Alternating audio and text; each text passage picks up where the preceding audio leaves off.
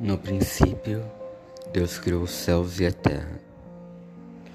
A terra era sem forma e vazia. O abismo andava sobre a face da terra. Então Deus disse: haja luz.